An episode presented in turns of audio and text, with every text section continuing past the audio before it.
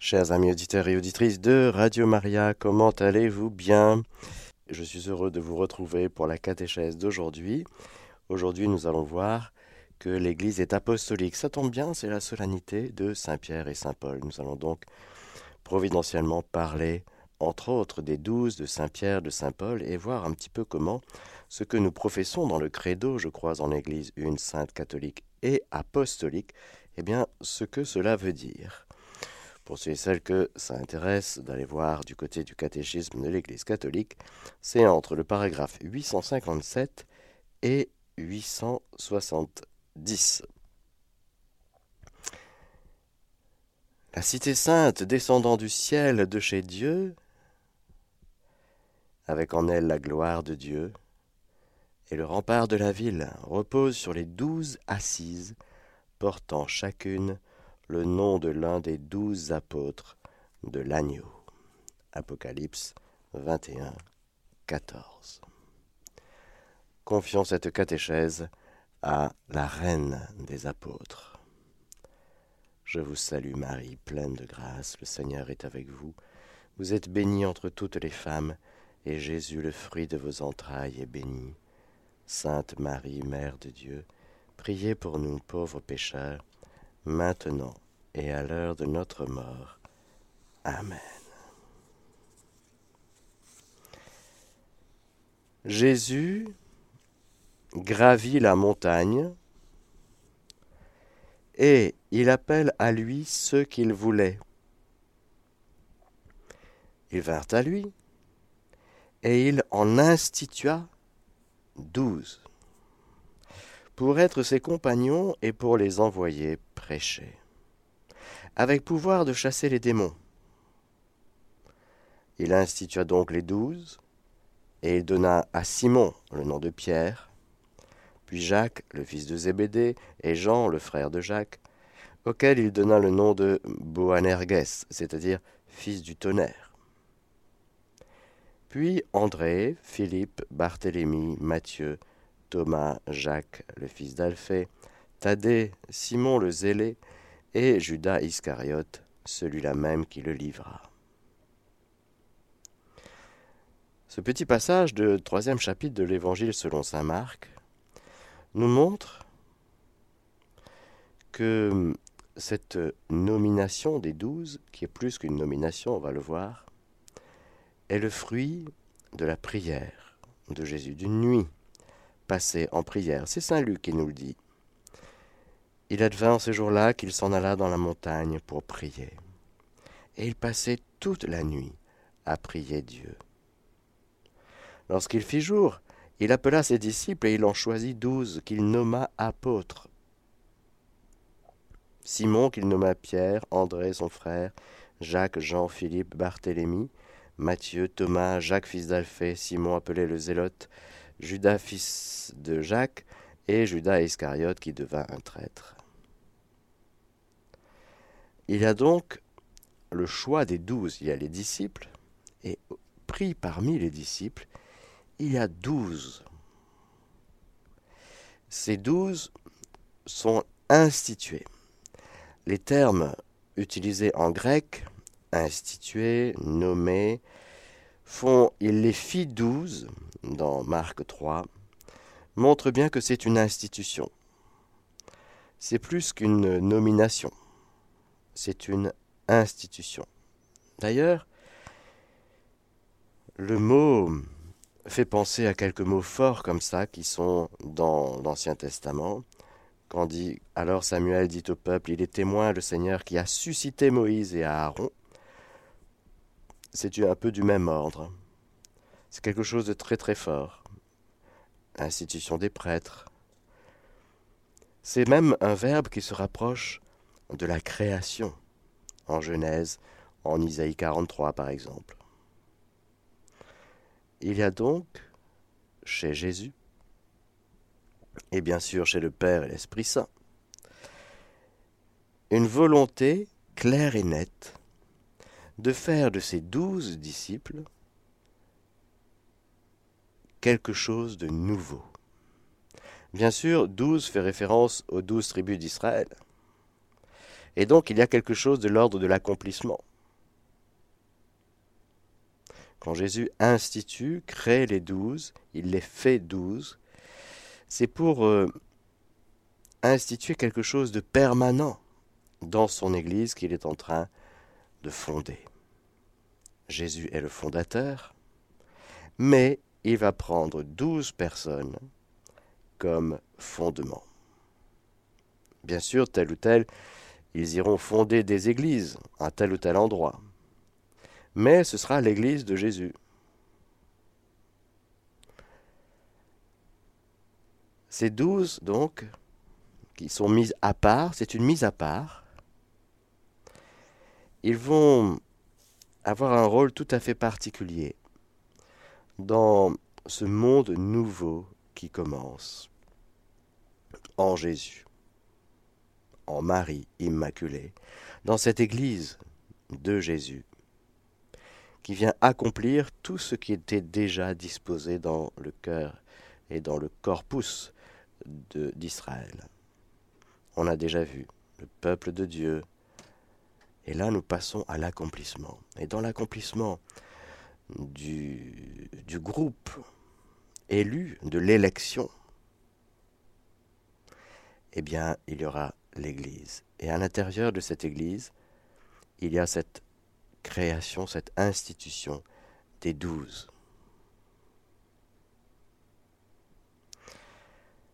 Les douze ont d'abord mission d'être... Euh, ils sont envoyés pour être d'abord avec Jésus.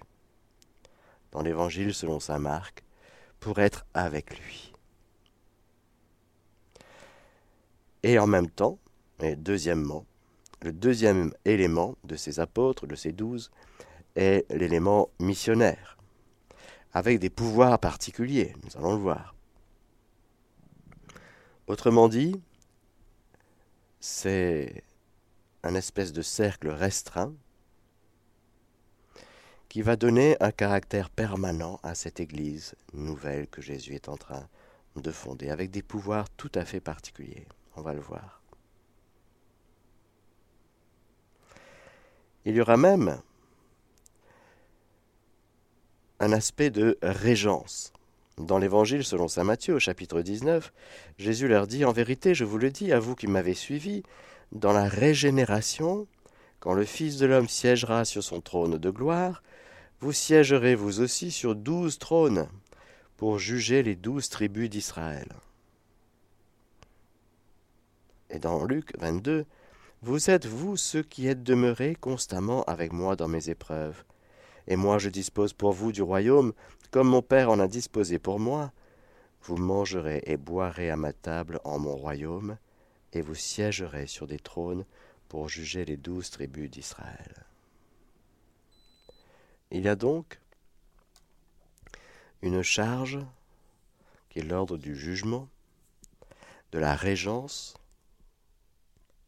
que de la gestion de dossiers. Il s'agit pour les douze d'apprendre à régner. Car dans le royaume de Dieu, frères et sœurs, nous régnons. Il y a un fort appel à régner. Il y a une charge pastorale commune aux douze, où cependant Pierre a une place suprême. Rappelez-vous ce magnifique passage après la résurrection sur le lac de Tibériade. Quand ils eurent déjeuné, Jésus dit à Simon-Pierre, Simon, fils de Jean, m'aimes-tu plus que ceci? Il lui répondit, Oui, Seigneur, tu sais que je t'aime. Jésus lui dit, Paix mes agneaux. Il lui dit à nouveau une deuxième fois, Simon, fils de Jean, m'aimes-tu Oui, Seigneur, lui dit-il, tu sais que je t'aime. Jésus lui dit, Paix mes brebis. Il lui dit pour la troisième fois, Simon, fils de Jean, m'aimes-tu? Pierre fut peiné de ce qu'il lui dit pour la troisième fois, même tu Et il lui dit, Seigneur, tu sais tout, tu sais bien que je t'aime. Jésus lui dit, Paix mes brebis. Lorsque nous scrutons les évangiles, on voit que, d'ailleurs dans le passage que j'ai cité tout à l'heure, par exemple, Pierre est nommé toujours en premier. Dès le début, quand Jésus a institué les douze, il a donné une place tout à fait particulière à Pierre. Pierre est le chef, nommé par Jésus, reconnu par tous. Ça ne fait pas un pli. Et il n'y a pas eu de lutte, même si maman Zébédée a essayé quand même d'avoir un petit peu, de voir un petit peu ce qu'elle pouvait faire pour ses fils.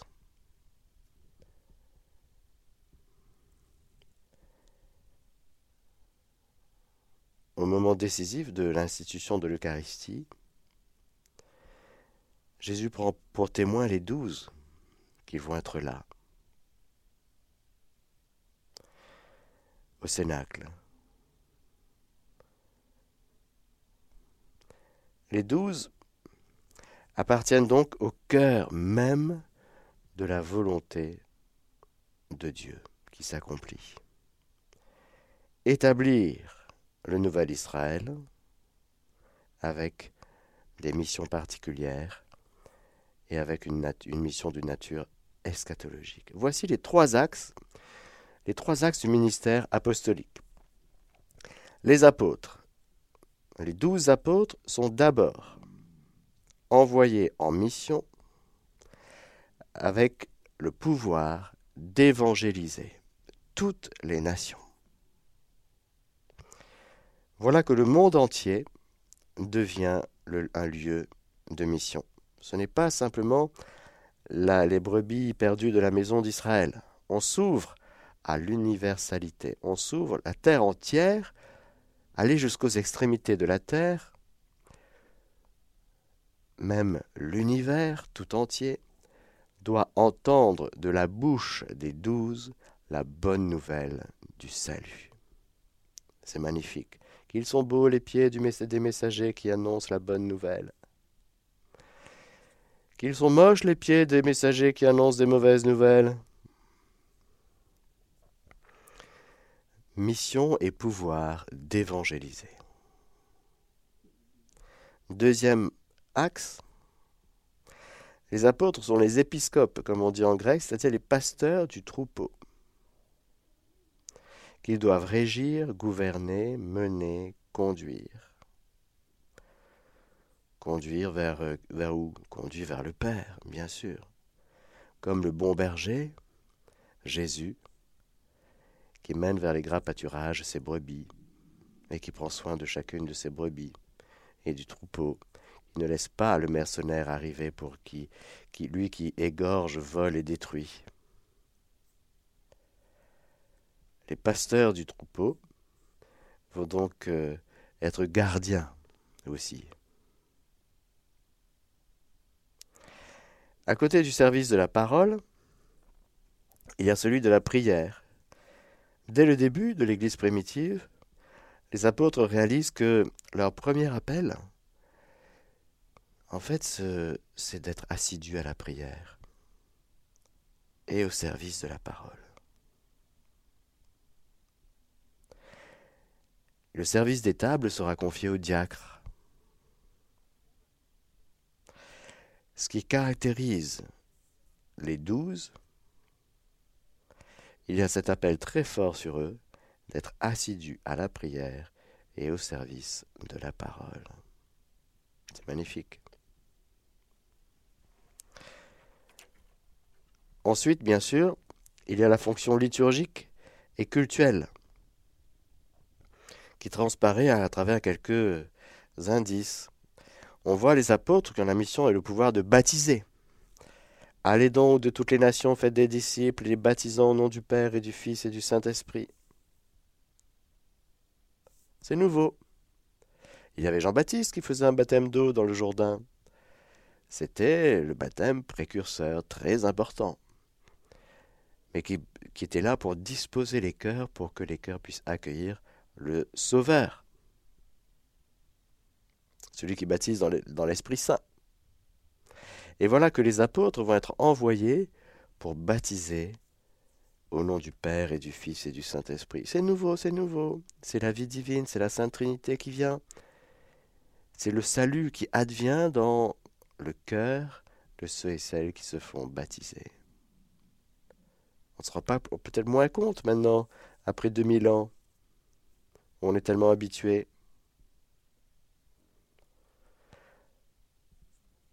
Mais voilà que les apôtres ont la mission et le pouvoir de baptiser. Ce baptême nouveau. Les apôtres ont le pouvoir de, écoutez bien, remettre les péchés. Extraordinaire, on n'avait pas vu ça. On avait juste vu le Fils de l'homme. Pour que vous sachiez que le Fils de l'homme a le pouvoir de pardonner les péchés, je te le dis, prends ton grabat et rentre chez toi, marche. Mais il blasphème. Personne, aucun homme ne peut pardonner les péchés.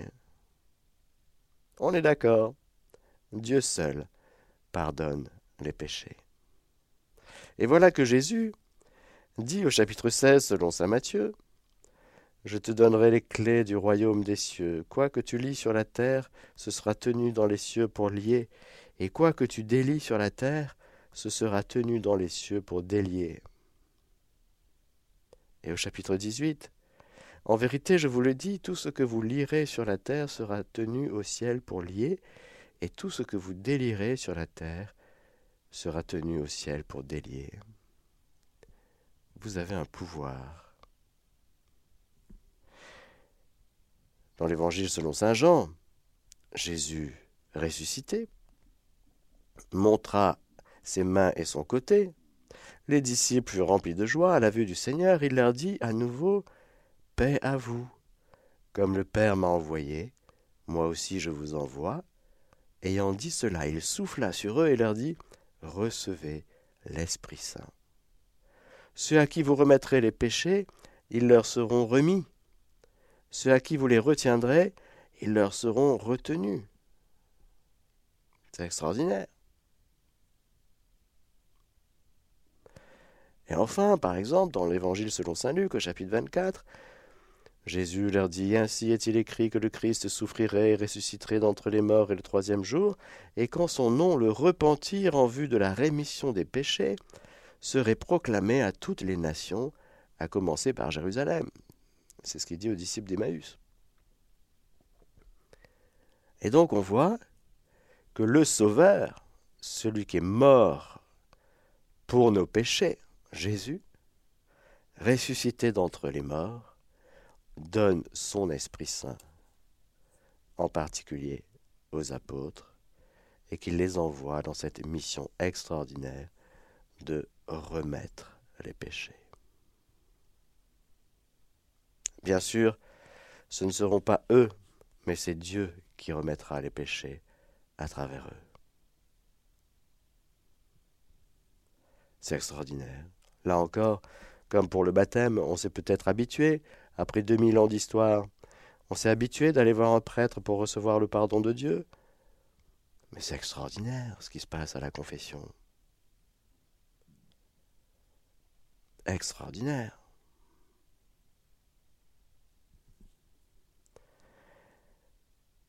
Ça vient de Dieu et de cette mission qui est donnée aux douze apôtres. Mission et pouvoir aussi de célébrer l'Eucharistie.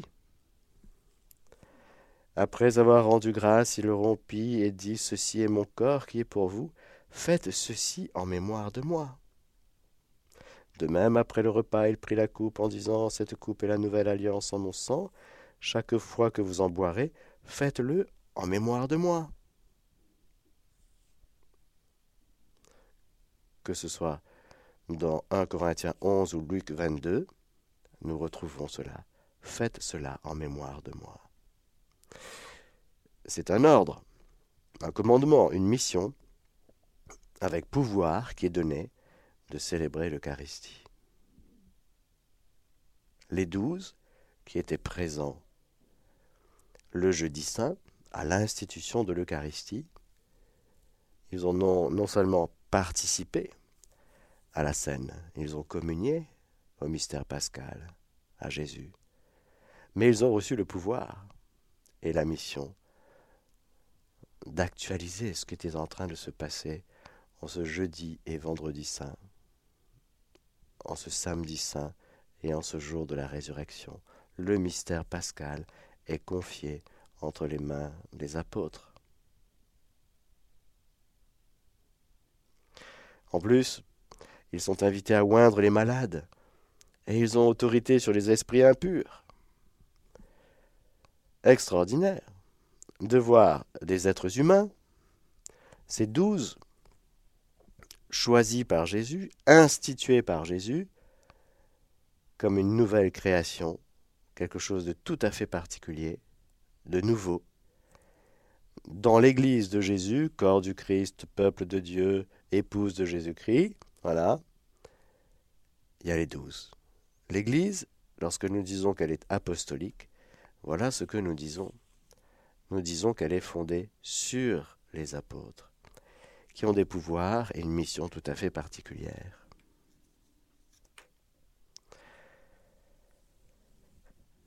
Bien sûr, ces apôtres sont remplis du Saint-Esprit.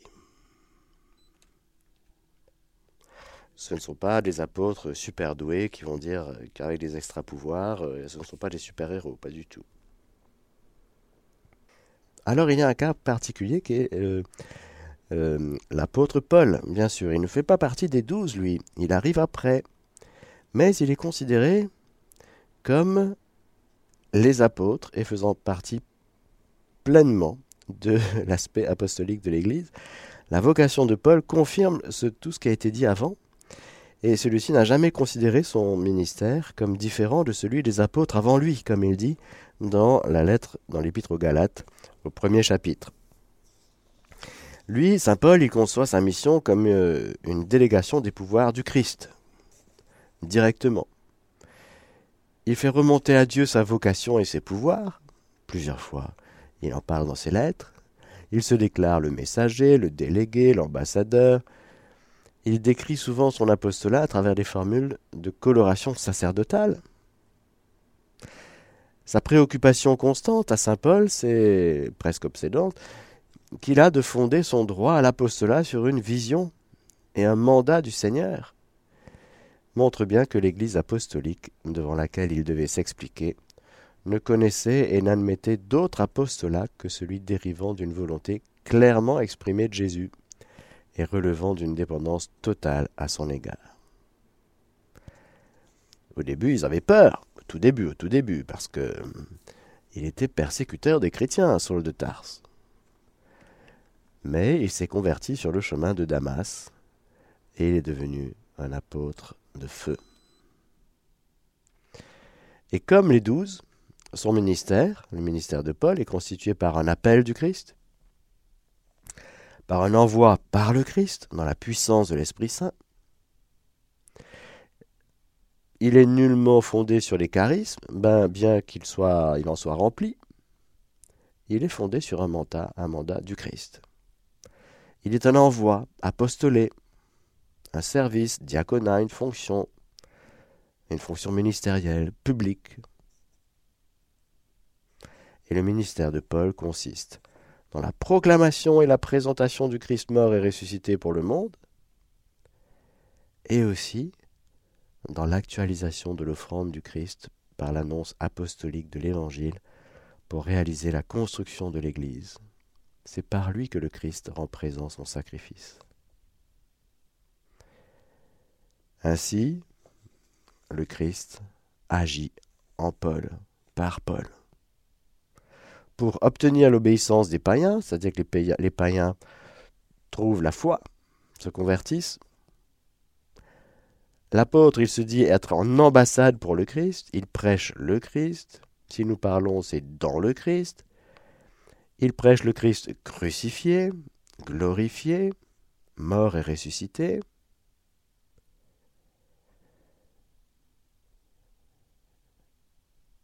Et son service, le service de Paul, va se terminer comme celui de Pierre au martyr. Paul et Pierre, Pierre et Paul, vont être les, des saints qui vont verser leur sang. Ils vont, ils sont considérés comme les, les colonnes que nous fêtons le 29 juin. C'est eux que nous fêtons. Et ce serait magnifique de revoir le parcours de chacun. Mais tous les deux vont être martyrs à Rome, chacun à son époque pas très très loin dans le temps bien sûr. Et il fallait dire un petit mot sur Paul lorsque nous parlons de l'Église apostolique, car il est pleinement apôtre et considéré comme faisant partie, non pas des douze, mais de l'Église apostolique.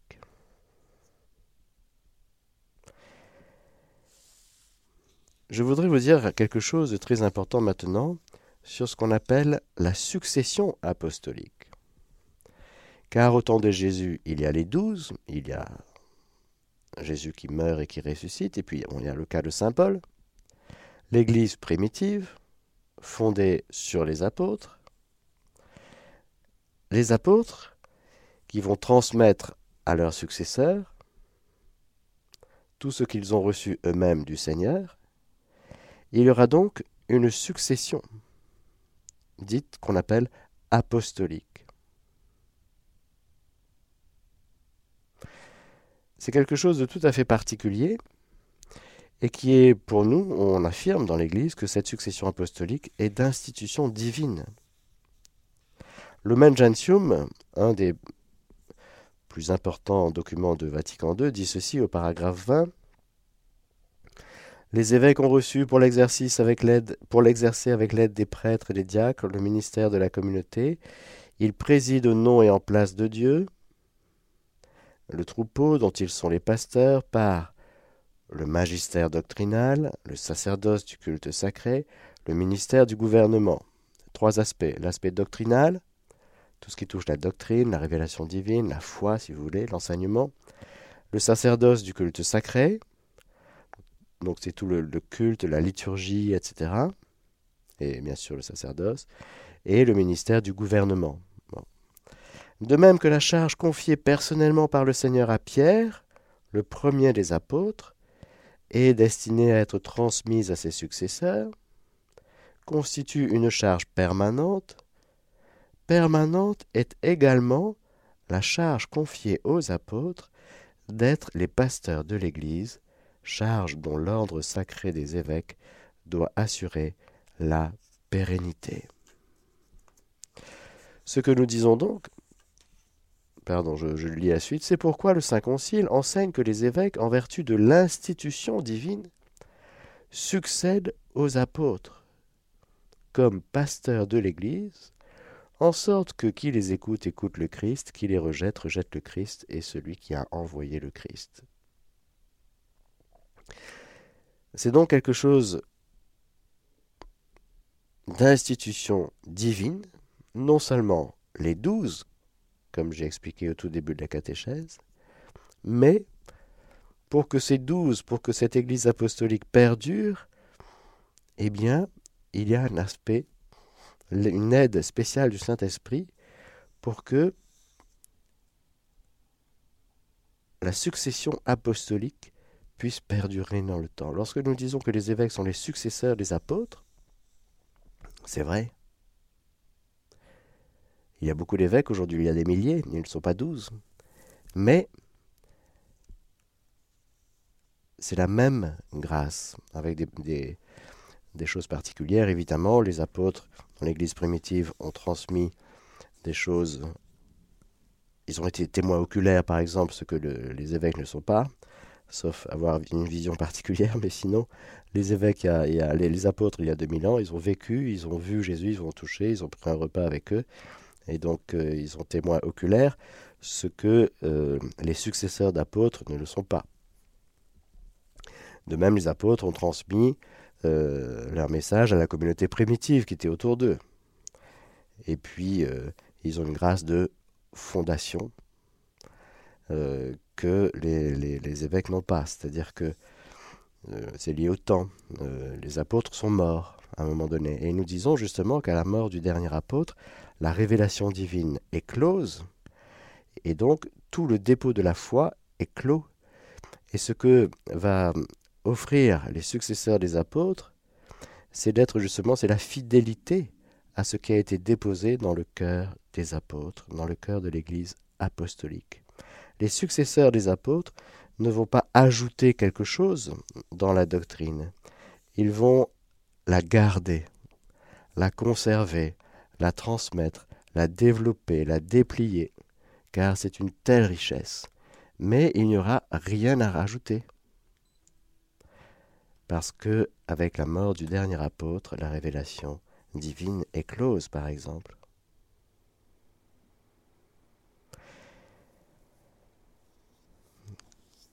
Cette succession apostolique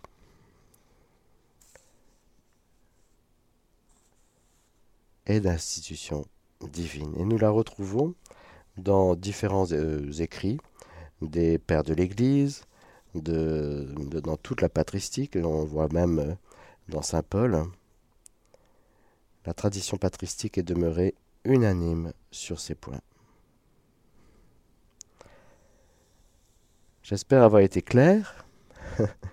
Je vais dire en conclusion ceci sur l'aspect apostolique de l'Église, que c'est toute l'Église qui est apostolique en tant qu'elle demeure à travers les successeurs de Pierre et des apôtres, en communion de foi et de vie avec son origine. Toute l'Église est apostolique en tant qu'elle est envoyée dans le monde entier, même si c'est évident, tous les membres de l'Église ont part de diverses manières à cet envoi, qui consiste à étendre le règne du Christ à toute la terre.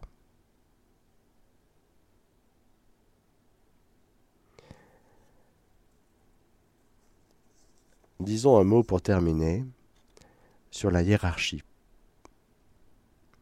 Lorsque nous disons que l'Église est apostolique, nous disons donc qu'elle est hiérarchique, qu'il y a une hiérarchie, de par le sacrement de l'ordre, justement, avec les trois degrés, diaconat, presbytérat, épiscopat. Et puis, il y a donc des laïcs, des consacrés, des gens mariés, tous les états de vie, et tous ensemble, nous formons l'Église de Jésus, quels que soient les états de vie, la vie religieuse, etc. Mais il y a une hiérarchie. Pourquoi? Pourquoi avoir une hiérarchie dans l'Église?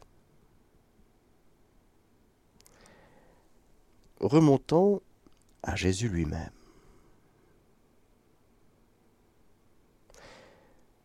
Jésus, dans les évangiles, agit de deux manières.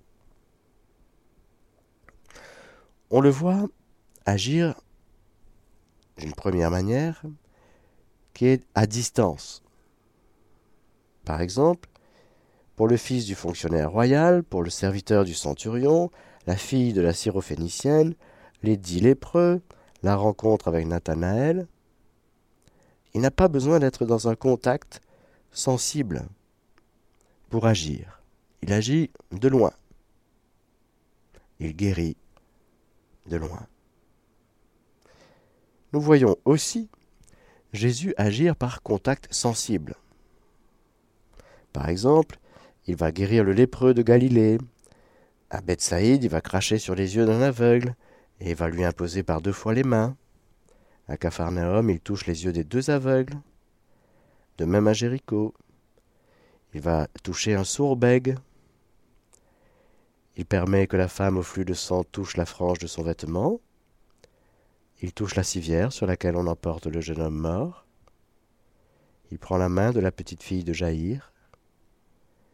Il fait ôter la pierre qui ferme le tombeau de Lazare, etc. Soit par un geste de ses mains, soit par sa parole, Jésus agit par un contact sensible. Parfois, il agit à distance.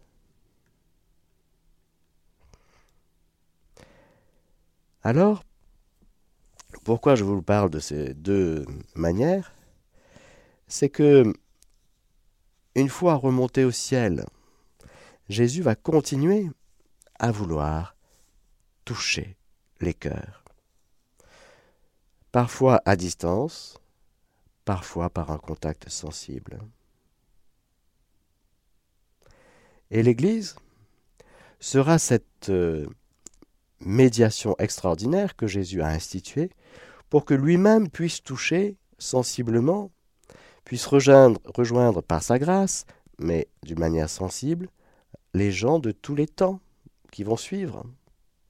Nous allons par exemple être baptisés, il y aura des gestes, des paroles, de l'encens, il y aura un saint crème qui sent super bon, il y aura plein de gestes où tous sens vont être, j'allais dire, activés pour que nous puissions, par exemple, vivre une liturgie, entendre la parole de Dieu proclamée à la messe, entendre le prêtre, ou plutôt le Seigneur lui-même, à travers son prêtre, qui nous dit euh, Je te pardonne tous tes péchés.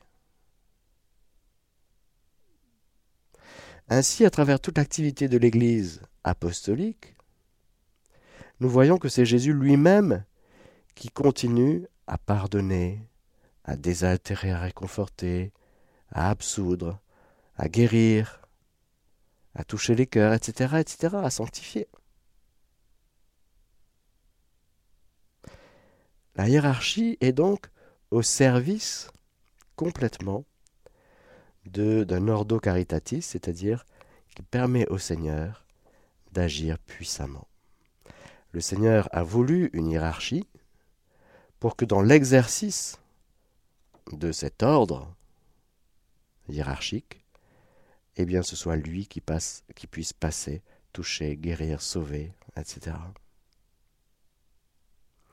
En vérité, en vérité, je vous le dis, celui qui croit en moi fera lui aussi les œuvres que je fais, et il en fera même de plus grandes, parce que je vais vers le Père.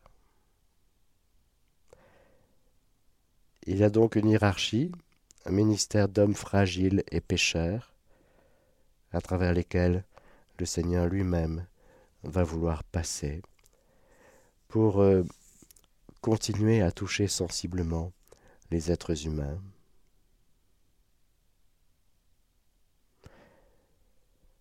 Frères et sœurs, Dieu a tout créé avec ordre et sagesse. Tout dans la création à sa place, à sa juste place, à sa place voulue par Dieu. Dans l'Église aussi, Dieu a tout bien fait. Jésus a tout bien fait. Et il nous revient à nous de redécouvrir peut-être euh, ce que c'est que l'Église. Une sainte catholique et apostolique, nous avons vu qu'aujourd'hui, ce que ça voulait dire euh, l'apostolicité de l'Église. Nous aurions pu dire beaucoup plus, mais je vais m'arrêter là. Que le Seigneur Tout-Puissant et Miséricordieux vous bénisse, le Père, le Fils et le Saint-Esprit. Amen. Chers auditeurs de Radio Maria, c'était la catéchèse du Père Mathieu que vous pouvez réécouter en podcast sur notre site internet www.radiomaria.fr.